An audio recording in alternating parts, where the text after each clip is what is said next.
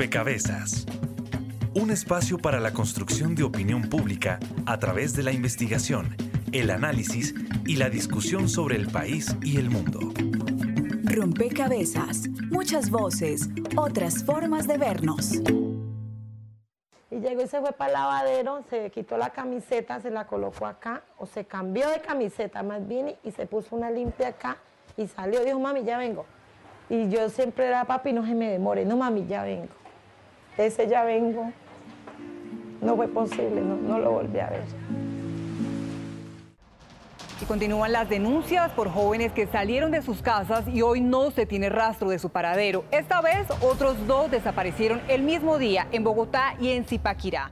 Hay mismo hay una práctica de parte de los grupos armados y también de gobierno hace un tiempo en la zona de desapariciones forzadas. El acuerdo sobre intercambio de información para que las víctimas sepan qué pasó con sus seres queridos, dónde pueden estar, es ya un paso concreto para finalizar la guerra. Con condicionamientos, la Corte Constitucional aprobaría el decreto que creó la unidad de búsqueda para personas desaparecidas en el marco del conflicto armado. Deja intactas las funciones de esta unidad en cuanto a dirigir, coordinar y contribuir a la implementación de acciones humanitarias para la búsqueda y localización y entrega de los respectivos cuerpos a sus familiares. Por nuestros desaparecidos, ni un minuto de silencio toda una vida de lucha y resistencia. Los amigos del barrio pueden desaparecer. Los cantores de radio pueden desaparecer. Los que están en los diarios pueden desaparecer. La persona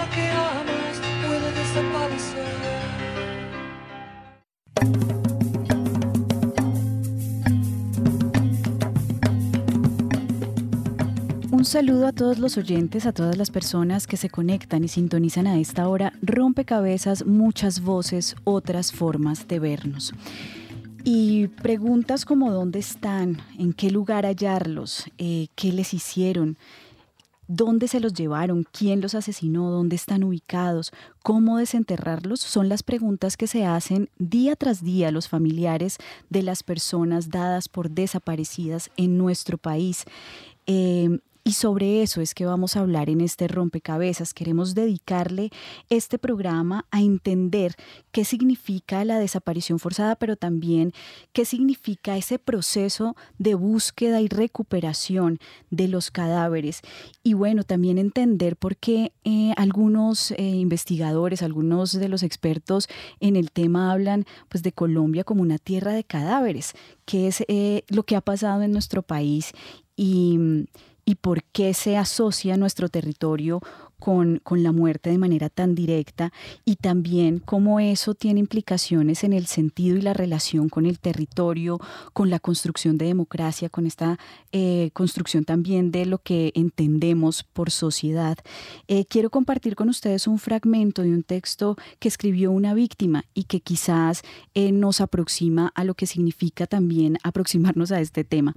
Y dice, Nadie puede aceptar que sus muertos queden perdidos. Aceptarlo es ceder a la desvergüenza de los matones, a su desprecio por la vida ajena, convertirse uno en auxiliar de la infamia que encarnan. Y en rompecabezas entonces queremos em, no aceptarlo, y enfrentarlo, entenderlo y ayudarle también a los oyentes a comprender qué significa y cuáles son los desafíos de este tema, cómo aproximarnos al fenómeno de las personas desaparecidas en nuestro país. Bienvenidos a este nuevo rompecabezas. Recuerden que estaremos con ustedes quien les habla, Mónica Osorio Aguiar, y en las redes sociales hoy nos acompaña Juan Camilo Ramírez Mota. Durante esta semana le pedimos a nuestros seguidores de Facebook en Rompecabezas Radio y en Twitter arroba rompecabezas que nos compartieran sus inquietudes sobre el tema de hoy, así que en el transcurso del programa estaremos compartiendo sus preguntas para que sean resueltas por nuestros invitados. Aprovechamos también este espacio para saludar a las emisoras aliadas que nos permiten llegar a distintos lugares del territorio nacional. Saludos a nuestras emisoras aliadas. Nos escuchan en Putumayo, Nariño, Valle del Cauca, Caldas, Chocó, Antioquia, Córdoba, Atlántico, Tolima, Los Santanderes y en Bogotá. En todo el país a través de la red de Radio Universitaria de Colombia.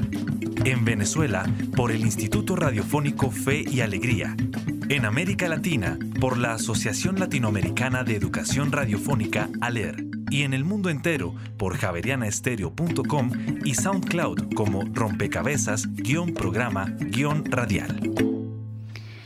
Bien, y además de las emisoras que retransmiten rompecabezas y de quienes se conectan a través de nuestras redes sociales son clave las personas que nos acompañan en la mesa de trabajo, a quienes les doy la bienvenida desde ya. Y quisiera empezar este rompecabezas primero aclarando quizás los términos populares con los que eh, quizás medios de comunicación o la gente se refiere a este tema. Eh, una de las expresiones que uno escucha es eh, relacionada con las personas desaparecidas son fosas comunes. Y quisiera como aclarar si referirse a esto digamos, es correcto? ¿Qué deberíamos tener en cuenta cuando eh, usamos la expresión fosas comunes para hablar de desaparecidos? Y para esto quiero dar la bienvenida a William Rosso, que es coordinador del equipo de derechos humanos del CINEP, Programa por la Paz. Bienvenido, William, a Rompecabezas y empecemos aclarando un poco el uso del lenguaje. Gracias, eh, Mónica. Eh, efectivamente hay una serie de términos que se han ido colocando en el, en el debate público, eh, algunos de ellos pues generan cierta conmoción, cierta, cierto impacto que a veces podría resultar eh, un tanto negativo. Nosotros hemos encontrado, digamos, eh, en, el, en, el, trabajo, sobre todo en el Guaviare, en el Bichada, donde estamos adelantando desde hace algunos años este tipo de labores de búsqueda, de localización de, de cuerpos eh, varias realidades. Efectivamente, en el país existen fosas comunes, que son lugares donde se, se ubica un determinado número de cadáveres en condiciones, eh, digamos, eh, de carencia técnica, sin separarlos, en fin. ya más adelante nos, nos irán a explicar en detalle esta terminología. Pero también hay otra realidad que es la que quiero llamar la atención y es que también hay muchísimos lugares en donde las propias comunidades inhumaron personas que fueron asesinadas por grupos armados y que quedaron eh, en la calle, pues en el, eh, eh, abandonados en el terreno.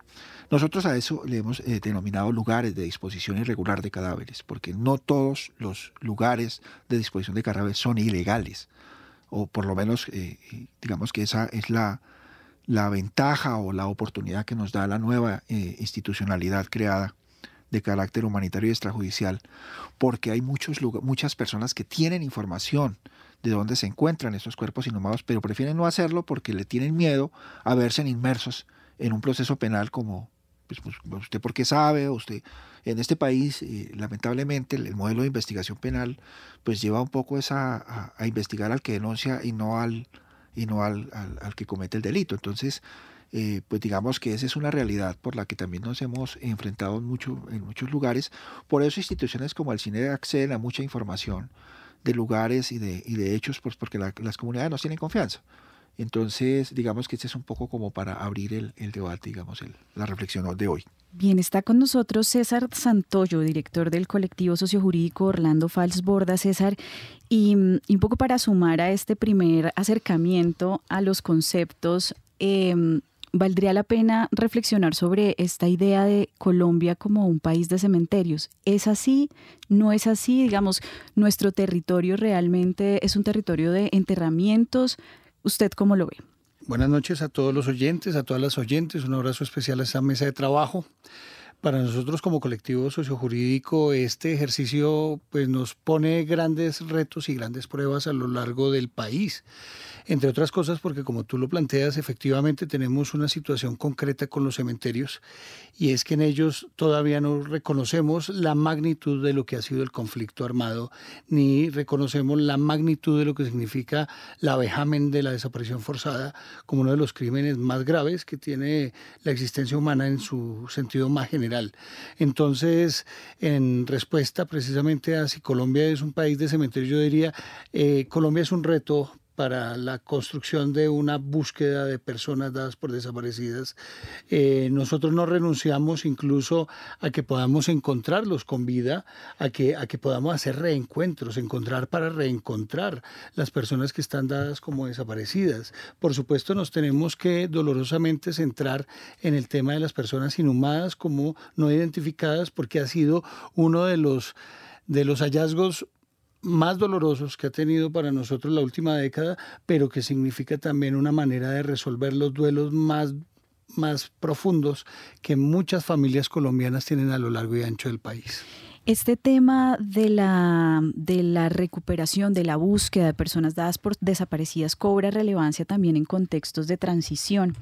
Eh, y ahí quisiera que Luz Marina Monzón, que es directora de la Unidad de Personas Dadas por Desaparecidas, creada como mecanismo del sistema, dentro del sistema integral de justicia, verdad y, y reparación, nos ayude a entender qué pasa en los contextos de transición y por qué, digamos, se vuelve relevante pensar el tema de las personas desaparecidas. Bueno, buenas noches a todas y todos y a la audiencia de este programa y acá a la mesa de trabajo con la que, me acompaña. Eh, bueno, yo creo que es importante pensar en que cuando hablamos de, transición, ¿de qué estamos hablando y por qué se habla de transición? Y en general se habla de transición en, jurídicamente cuando se está tratando de hacer como un paso de una situación de guerra o una situación de conflicto a una situación de mejores condiciones y que en ese sentido lo que busca la sociedad es como tratar de eh, remediar para, hacer, para poder hacer el tránsito. O sea, un tránsito no se hace por un decreto, sino se hace en la medida en que pueda uno remediar o responder a los impactos que ha tenido ese momento de crisis o de conflicto o de guerra.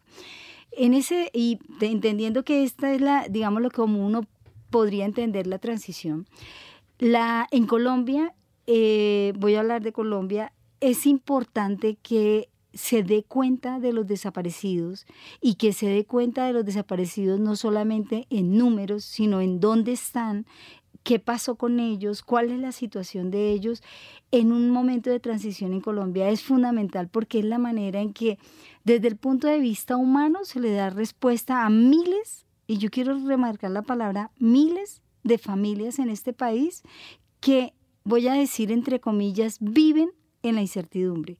Y digo, entre comillas, viven porque una vida se transforma totalmente, se degrada mucho cuando una familia tiene que durar toda una vida, años, décadas, tratando de saber qué pasó con su ser querido. Entonces, poder saber qué pasó, encontrarlos y poder darle a la familia una respuesta sobre qué pasó con ellos, pues es remediar una, una incertidumbre, un dolor y un sufrimiento permanente, y esto es importante de la familia, pero también creo que es algo muy importante para una sociedad es poder saber que muchas personas que hacían parte de la sociedad un día no volvió a saberse de ellos. Entonces creo que en términos de transición y por qué es importante para la transición, porque en la medida en que podamos saber qué pasó por qué pasó, podemos hacer realmente un tránsito. ¿Desde cuándo en nuestro país eh, hay una preocupación y hay también como un marco legal para pensar en eh, la situación de las personas eh, dadas por desaparecidas? ¿Cómo, cómo son, ¿Cuáles son los antecedentes que se han dado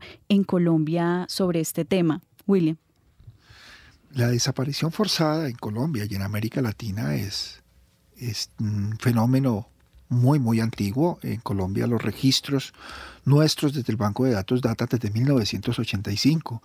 Hay casos de, digamos, registrados y documentados, seguramente hay otros antes, de, casos de desaparición forzada eh, y desaparición de, de, personas. Las cifras, digamos, sobre, sobre este fenómeno son digamos, uno de los problemas que tenemos justamente es que no sabemos cuántos desaparecidos hay en Colombia. Digamos, hay una serie de, datos, tanto de cifras oficiales como nuestras. Hay cifras que oscilan entre los 80 mil desaparecidos, o otras cifras son un poco más altas, pero con una sola persona que haya desaparecido ya es motivo de preocupación y debemos movilizarnos por lo que ya nos contaba Luz Marina, porque es un, es un dolor permanente. Eh, en palabras del padre Javier Giraldo, uno de los de los jesuitas que se ha dedicado a este tema en Colombia, dice es la tortura permanente no cesa de tortura.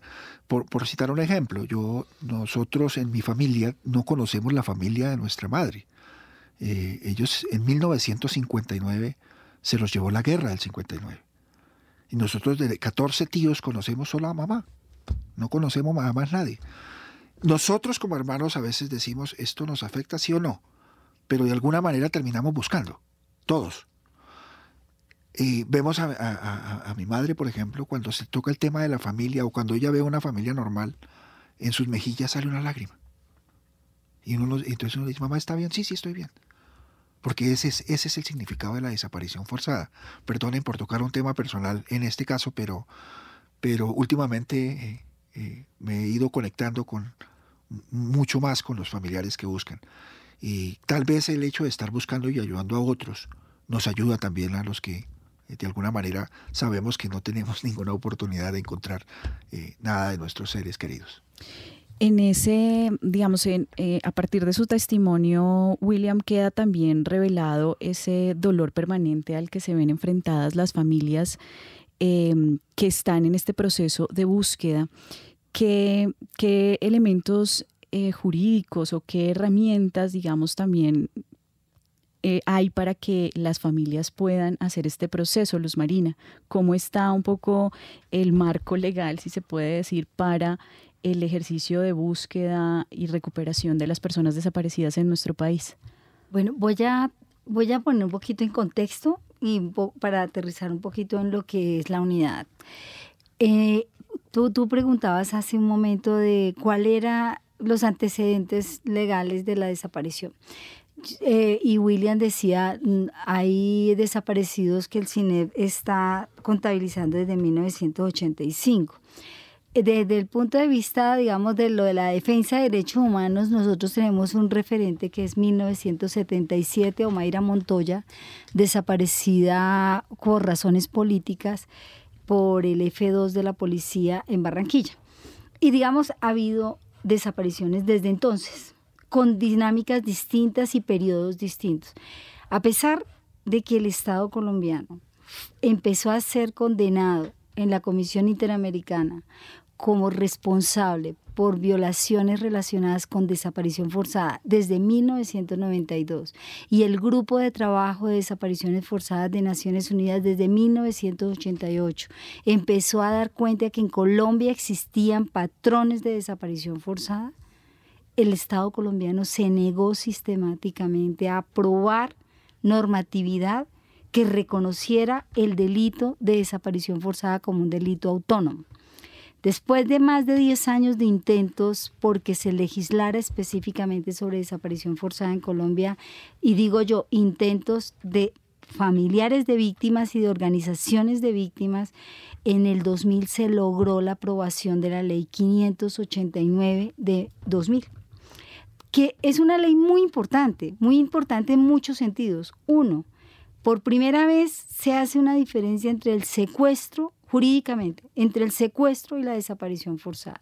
Y se tipifica como un delito autónomo la desaparición forzada y eso es muy importante, porque no es lo mismo buscar un secuestrado que buscar un desaparecido, punto uno. Y el tratamiento que se le daba antes a la desaparición era secuestro. Pero esa ley incluyó un conjunto de herramientas que fueron, eran potencialmente muy importantes. La Comisión de Búsqueda de Personas Desaparecidas, que es una instancia que se crea con la presencia de distintas instituciones del Estado y con presencia de dos representantes de sociedad civil, que es ASFAES y una organización de derechos humanos, que tiene como propósito apoyar la investigación de la desaparición. Pero sobre todo el propósito más importante es contribuir a la formulación de política pública para enfrentar la desaparición forzada. Entonces tú ves ahí la articulación de distintas instituciones que pueden decir cuáles son los desafíos. No ha cumplido ese papel esta instancia. A pesar de haber sido creada desde el año 2000. Se creó el Registro Nacional de Desaparecidos, o sea, se, impuso la obligación de establecer un Registro Nacional de Desaparecidos. La Comisión de Búsqueda reglamentó y, emitió y apoyó la, la formulación del decreto que regula el Registro Nacional de Desaparecidos, registro que se encuentra bajo la administración del Instituto de Medicina Legal y que es muy importante que allí se registren todas las personas que se considere que están desaparecidas. Y esto es un mensaje importante para los familiares de desaparecidos. O sea, en la ruta, parte de la ruta es registrar, incluir el caso dentro de ese registro. Segundo, ese registro solamente se creó, se estableció en el 2007, a partir del 2007. Luego, este mecanismo, esta ley también estableció algo que era una necesidad urgente de los familiares y era cómo busco a mi ser querido cuando es desaparecido. Porque una cosa es que se investigue el delito y quién es el responsable. Y otra es cuál es el mecanismo que me permite que las autoridades se vayan a buscar a mi ser querido. Y entonces se creó el mecanismo de búsqueda urgente dentro de esa ley 589. La Comisión de Búsqueda reglamentó y logró la aprobación en el Congreso de una ley estatutaria que es la Ley 971 del 2005 que reglamenta el mecanismo de búsqueda urgente como un mecanismo específico para la búsqueda de los desaparecidos. Lastimosamente no ha tenido todo el impacto que debería tener, porque los funcionarios sistemáticamente le dan un trámite de una denuncia. Y una denuncia es empezar un papeleo más o menos burocrático que no activa la búsqueda inmediata de un desaparecido. Y eso también era un mecanismo muy importante. Ahora se crea la unidad. ¿Por qué aparece la unidad? Después de tener este conjunto de herramientas, y hay otras herramientas que se tomaron allí, como la administración de bienes. Pero ¿por qué se crea la unidad? Se crea porque hasta ese momento la búsqueda de los desaparecidos se ha hecho en el marco del proceso judicial penal. Y el, y el proceso judicial penal dogmáticamente, históricamente, tiene un mandato. Y el mandato es determine cuál es el delito, determine cuál es el responsable y sancione a los responsables. En ese sentido, el formato del proceso judicial penal ha sido un formato insuficiente para darle la prioridad a la búsqueda de los desaparecidos. Yo no estoy diciendo que no se haya buscado.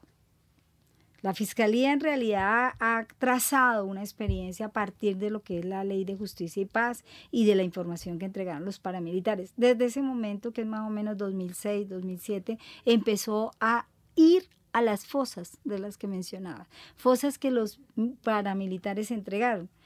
Pero ahí hay unos desafíos. Entonces la, la unidad se crea con unas características particulares que es la extrajudicialidad, el la perspectiva humanitaria y la confidencialidad, la posibilidad de recibir información confidencial. ¿Por qué? Porque estas son las características que los familiares y las organizaciones consideraron que eran importantes para superar los obstáculos hasta ahora enfrentados. Luz Marina, usted nos lleva, digamos, al escenario coyuntural y es eh, justamente eh, lo que nos brinda eh, a, los colombianos, a la ciudadanía colombiana el, acuerdo de paz. Y sobre eso justamente hicimos una encuesta esta semana en Twitter, Juan Camilo. Así es, eh, la encuesta, la pregunta es, ¿es el acuerdo de paz una oportunidad para fortalecer la búsqueda y recuperación de personas desaparecidas? Con el 91% de las personas respondieron sí y solo 9% respondieron no. César, ¿es para usted el acuerdo de paz una oportunidad para la búsqueda de personas desaparecidas? Decíamos esta mañana con un investigador alemán que es fundamental el ejercicio del acuerdo de paz, no solamente en su implementación, sino como un derecho constitucional de todos los colombianos y las colombianas. Es decir, el, acuerdo de paz y la implementación del mismo deben convertirse en una en una hoja de ruta que permita la búsqueda de todos los desaparecidos y desaparecidas a nivel nacional. Y debe ser imperativamente parte integrante del futuro inmediato del país, lograr que él se vertebre en todas las regiones y territorios del país. No podemos verlo de otra manera. Definitivamente la paz no es entre las FARC y el gobierno la, paz la tenemos que vivir y disfrutar todos los colombianos y colombianas. Y por supuesto que para este tema tan crucial, en sentido de poder construir una agenda de reconciliación, eh, buscar a nuestros desaparecidos y desaparecidas se hace fundamental dentro de la implementación de la paz. El sistema, como bien lo dice Luz Marina, es un sistema creado para que estos ejercicios permitan una mayor exploración de lo que ha sucedido en Colombia, conozcamos de profundidad qué ha sucedido con el conflicto en todo el país, pero además le demos respuestas y salidas a todos estos temas que tenemos desde hace mucho tiempo en dilatación, si se me permite el término, porque pues en realidad no le hemos dado responsablemente la salida a lo que ya nos contaba el resto de la mesa. Luz Marina ha dado en el punto, aquí tenemos una gran normativa muy profunda, de gran calidad, de elevado perfil. A nivel internacional eh, nos ufanamos de ella, pero en la realidad de lo que pasa en los territorios encontramos otra situación y es que ella no se aplica. Y no se aplica porque la voluntad política de todos los gobiernos ha sido escasa o inexistente. Entonces, en ese sentido, por supuesto que el acuerdo de paz no es solamente un emblema de, reconciliación, sino que necesariamente es una herramienta para poder buscar nuestros desaparecidos y desaparecidas. Llega otra pieza a este rompecabezas desde las redes sociales. Juan Camilo. Así es, en Twitter arroba la quejadera uno nos pregunta, ¿se podría pensar que al firmar la paz con las FARC, el gobierno olvidó a todos los desaparecidos en nuestro país? Es decir, de, mientras se implementa en, mientras se implementan los acuerdos qué, ¿no? Un poco la traducción de, la pregunta es, ¿qué yo pasó? Diría, yo diría que por el contrario hubo, hubo unos ejercicios de la mesa de diálogo muy interesantes. Uno de ellos fue el comunicado 62, que en efecto construyó toda una hoja de ruta de emergencia, de atención humanitaria, porque estableció unas medidas humanitarias de emergencia para poder, estar, eh, para poder construir junto con ellas un mecanismo de búsqueda urgente eh, que diera como, como principal resultado la exhumación de personas dadas por desaparecidas que se encontraban sin vida, pero también la identificación de muchas de ellas. Entonces, en ese sentido, se, se amplió y se abrió un parangón para poder empezar a buscarlas antes incluso de lo que estaba sucediendo con, con, con, el acuerdo final y, lo que conocimos como nada está acordado hasta que todo esté acordado, porque en realidad también habían unos, unas medidas de confianza que fueron las que se establecieron en aquel momento. William. Yo, siento que este, esta pregunta es bien, bien importante porque yo creo que el acuerdo de paz nos deja, ya Luz Marina explicó muy bien, la doctora Luz Marina explicó muy bien la cantidad de normas. Yo recuerdo que cuando hicimos algún análisis jurídico había como 15 normas de primerísimo nivel sobre desaparición forzada que no funcionan. Pero yo siento que el acuerdo nos dejó una herramienta, eh, a mi juicio, mucho más útil que tenemos que apropiárnosla de, desde, las, eh, desde el movimiento social, desde la sociedad civil, desde los grupos de familiares. Y quisiera referirme también a otro tema y es eh, un llamado a, hombres y mujeres jóvenes que cuando vean a un familiar con una foto, entiendan de qué se trata y, le tiendan una mano. Eh, en esa misma dirección yo siento que hoy el país nos, nos, nos, nos, da una institucionalidad. Yo creo que no es la unidad perfecta ni como la quisiéramos. Yo creo que, que, se pudo hacer mejor, pero la, la, institucionalidad que creó y que ya la Corte Constitucional le dio vida libre con, pues, con algunas salvedades, eh, e, e, es útil y yo creo que es muy importante y es nuestro deber también eh, ayudarla a que funcione, a que, a que pueda desarrollarse. hay que hacer todo tipo de, presión porque pues, sabemos por lo que nos vamos a enfrentar y es que el gobierno nacional a través de su, su, política eh, esencial que es la financiera, que es la económica, pues va a tratar de asfixiarla, eh, pero ahí hay una herramienta que yo creo que el acuerdo de paz nos deja y que no la debemos apropiar porque creo que como está diseñada, eh, haciendo las salvedades de que pudo ser mejor, es una herramienta que nos puede ayudar muchísimo para la, la búsqueda y para encontrar estos, estos desaparecidos en este país. Bien, vamos a sumar una ficha desde el equipo periodístico de Rompecabezas eh, que quizás nos lleve también a, a recoger algunas lecciones aprendidas de otros escenarios de la región. Escuchemos. Que alguien me diga si ha visto a mi esposo, preguntaba la doña El proceso de búsqueda, recuperación y entrega de los cuerpos de personas desaparecidas requiere una serie de elementos y procedimientos con el fin de poder esclarecer estos hechos. Rompecabezas indagó con representantes de Perú y Guatemala para revisar de qué manera se han llevado a cabo en estos países los procesos de búsqueda, recuperación y entrega de cuerpos de personas desaparecidas. En el Perú, la dimensión del problema que tenemos es de 20.000 personas que están en situación de desaparecidas en el contexto del conflicto armado interno, 4.200 sitios de, entierro clandestinos. La agencia de la Fiscalía encargada de esto tiene alrededor de 1.500 conjuntos de restos humanos sin identificar. Es la voz de Félix Reategui, del Instituto de Democracia y Derechos Humanos de la Universidad Católica en el Perú. En el año 2016 se aprobó la Ley de Búsqueda de Personas Desaparecidas durante el periodo de violencia 1980-2000. ¿Pero qué busca esta ley? Se trata de entender que los familiares, aparte de la justicia penal, tienen un derecho a la verdad eh, y un derecho a las reparaciones y a la restitución y que tienen por lo tanto derecho a recuperar los restos de sus eh, seres queridos. Y bajo este panorama, ¿cuáles son los principales retos que actualmente se afrontan? Es un país hoy en el cual más de la mitad del Congreso está controlado por eh, lo que llamamos el Fujimorismo. Entonces hay, eh, un, bloqueo ¿no? latente y patente hacia el funcionamiento de este, de este esquema.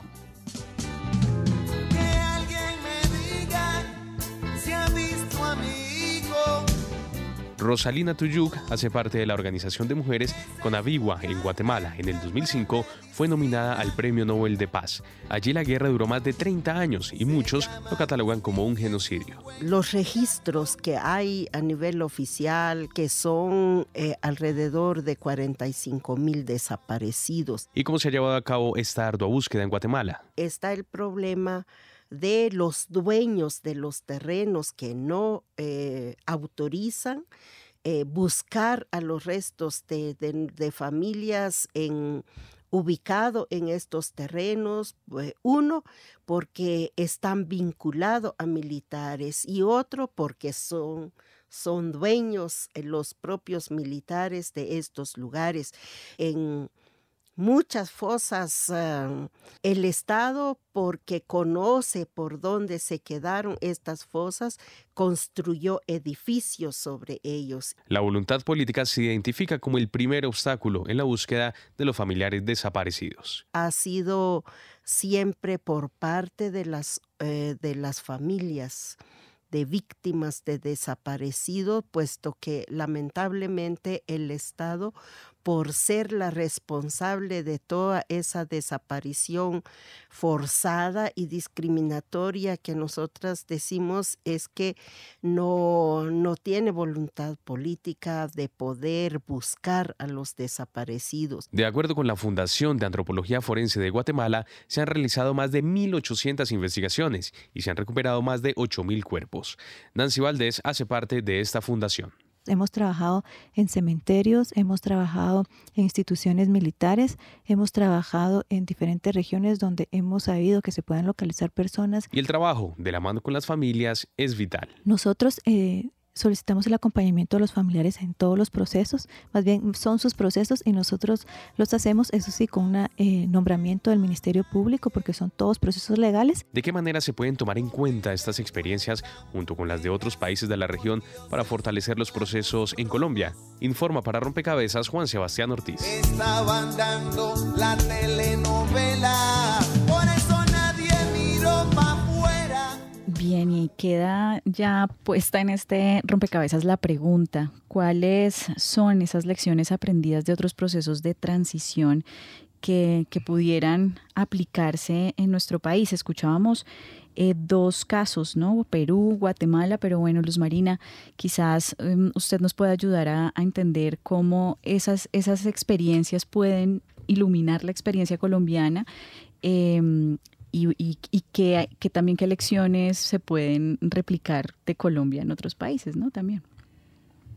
Eh, bueno, em, yo creo que cada sociedad tiene su proceso, y que es importante atender las dinámicas, las necesidades y las experiencias, porque hay muchas, muchas en el territorio. La gente, o sea, el hecho de que el Estado no haya dado una respuesta sobre qué ha pasado con los, los desaparecidos y dónde están y, dónde pueden estar, eh, no significa que los familiares no hayan investigado por años recogiendo informaciones aquí y allá para tratar de determinar qué ha pasado con sus seres queridos.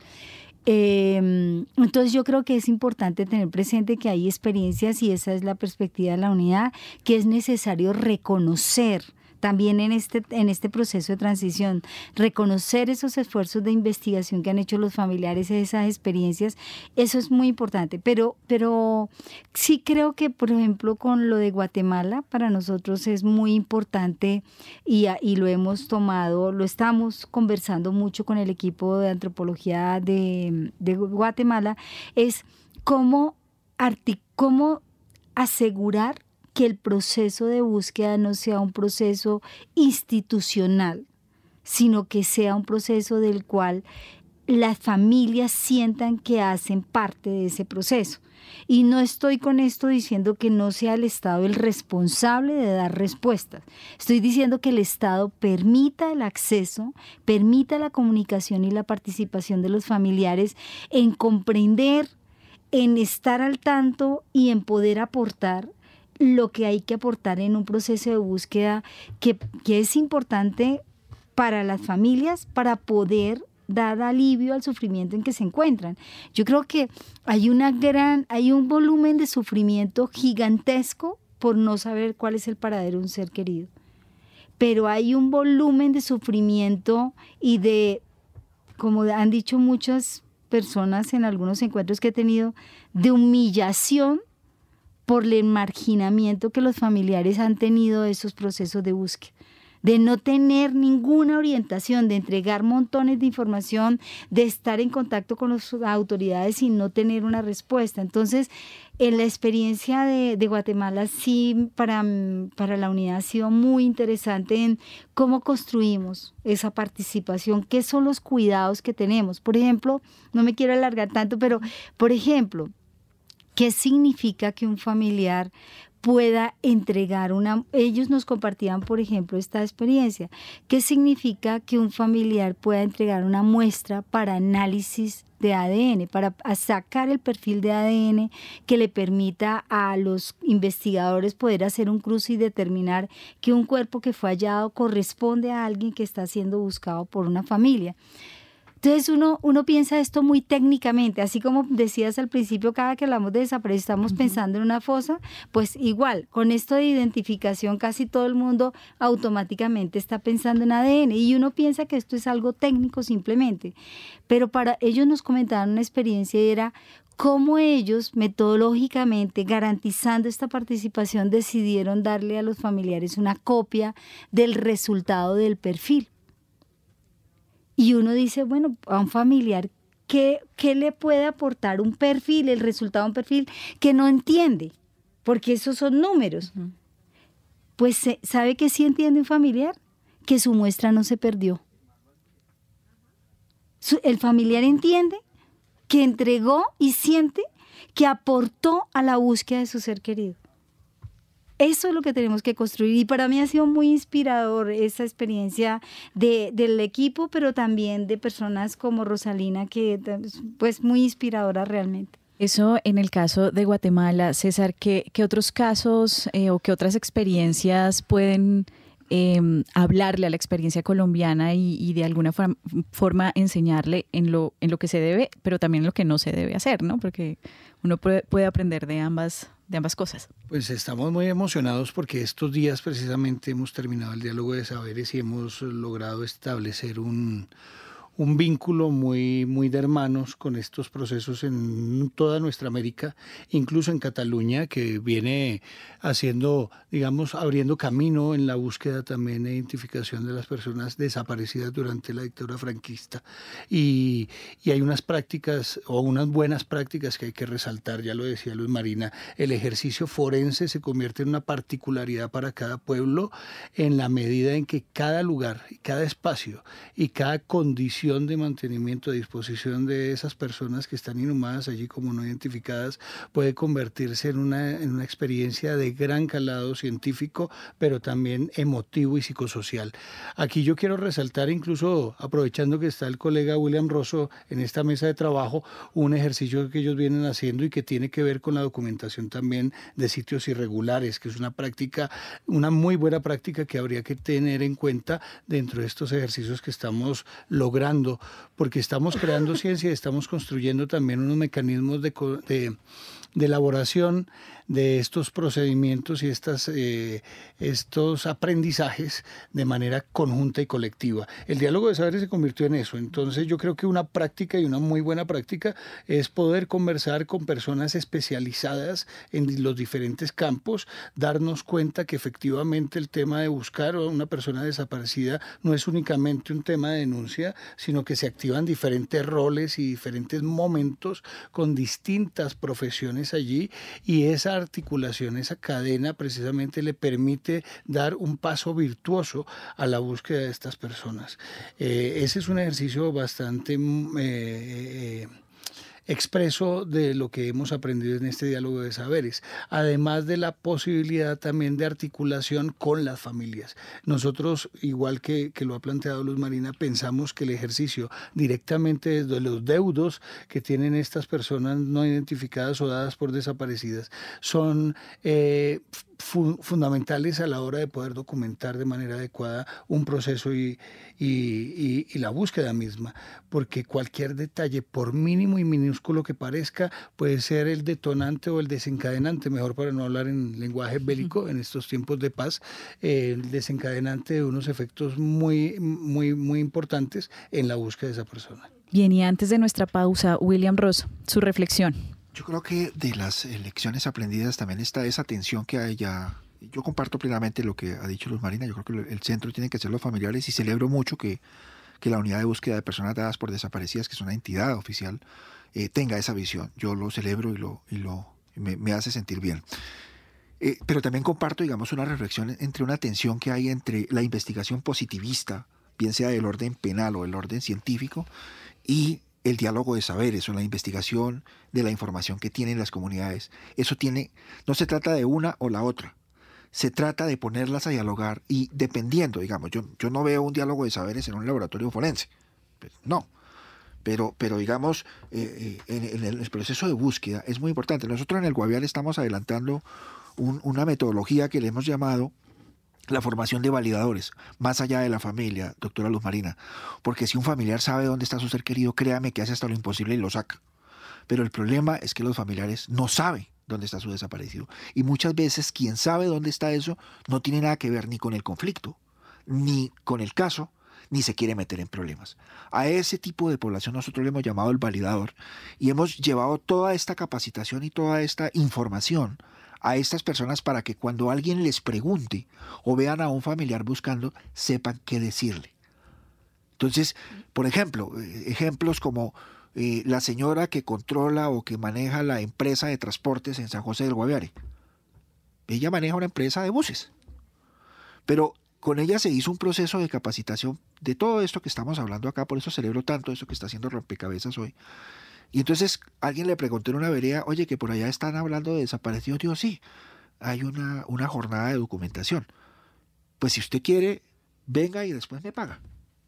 Entonces trajo la familia. Ella no tenía nada que ver con el fenómeno, pero fue informada y sabía qué se estaba haciendo y prestó ese servicio. Entonces yo creo que hay que sumar en este rompecabezas, eh, además de los familiares que celebro muchísimo, eh, a esas personas, hombres y mujeres, que son claves en el proceso de búsqueda, sobre todo de lugares de disposición de cadáveres, que es ahí donde tenemos muchísimas dificultades y hay gente que sabe dónde están.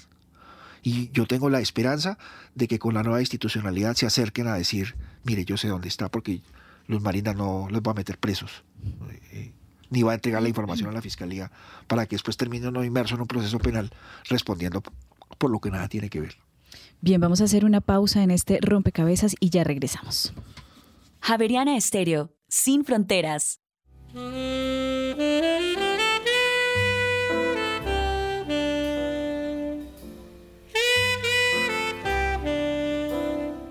En el jazz, el truco está en rodearse de músicos que no toquen lo mismo de siempre. Miles Davis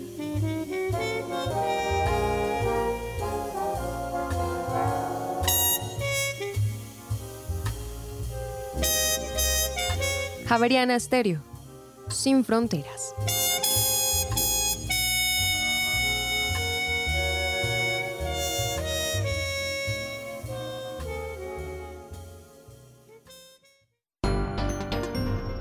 Bitácora es investigación, creación y análisis.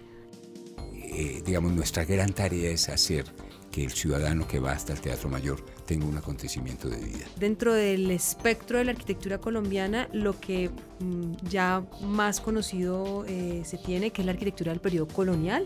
Se han dado procesos de reforma agraria que han significado una expropiación con compensación la mayor parte de las veces Bitácora, de lunes a jueves de 8 a 9 de la noche por Javeriana Stereo.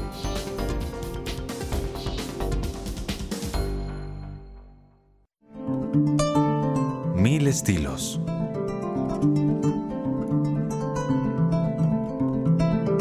Mil sonidos. Mil historias. Una guitarra, mil mundos. Escúchelo todos los domingos a las 10 de la mañana, con repetición los jueves a las 11 de la mañana.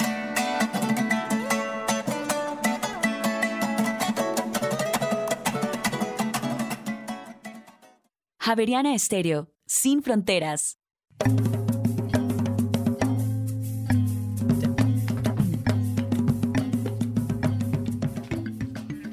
Bien, estamos en rompecabezas, construyendo y entendiendo eh, la situación de las personas dadas por desaparecidas y las implicaciones que hay en la búsqueda y recuperación de los cadáveres, cómo esto también tiene unos efectos en la construcción de democracia y, por supuesto, en las familias, en, en su sufrimiento y cómo todos los colombianos y las colombianas debemos sumarnos a a entender, pero también a contribuir con el mejoramiento de esta situación. Em, quiero compartir con ustedes eh, las voces de la ciudadanía que suman también a este rompecabezas. Rompecabezas salió a las calles y le preguntó a la ciudadanía, ¿qué haría usted en caso de que un familiar suyo desapareciera en el marco del conflicto armado? Buscaría dentro de las instancias legales eh, ayuda para poder encontrarlo y si pues esto no funciona pues buscaría por otros medios aunque sería muy muy difícil ya que esos grupos tienen incluso más poder que el gobierno. Principalmente actuaría en cuanto digamos a lo que la norma dice digamos, utilizaría muchos medios, digamos, como Fiscalía, Procuraduría, muchas demandas. Eh, haría que abrieran bastantes investigaciones y, demás en cuanto a mi familiar y pues en caso de que no, pues pues ahí sí yo creo que ya como ciudadano cada quien tomaría riendas en el asunto y por sí mismo buscaría medios para pues para encontrarlo sea como sea denunciarlo con las autoridades competentes y pues no sé cómo apoyarme en esos grupos que sociales que están manejando tal vez la situación y con los medios. Los medios son como lo que más mueve las masas y como que más hace que tal vez el, caso pueda ser escuchado. Eh, mejor dicho, primero que quería sería acercarme a las autoridades para que pues me brinden como tal apoyo pues para indagar por todos los lugares a ver qué se puede hacer. No es en caso de que desapareciera, es que tengo familiares que han desaparecido en medio del conflicto armado. Y creo que es una búsqueda para las familias que nunca termina, uno lo intenta por, por todos los medios. Eh, desde creer que hubo eh, un alejamiento voluntario hasta creer que fue un ajuste de cuentas, eh, esperas muchos años eh, y por ejemplo Yo creo que para una de las personas de la familia que es más difícil afrontarlo es para las madres. Las madres nunca se resignan a perder a sus hijos. Eh, entonces, ¿qué hace uno hasta lo imposible?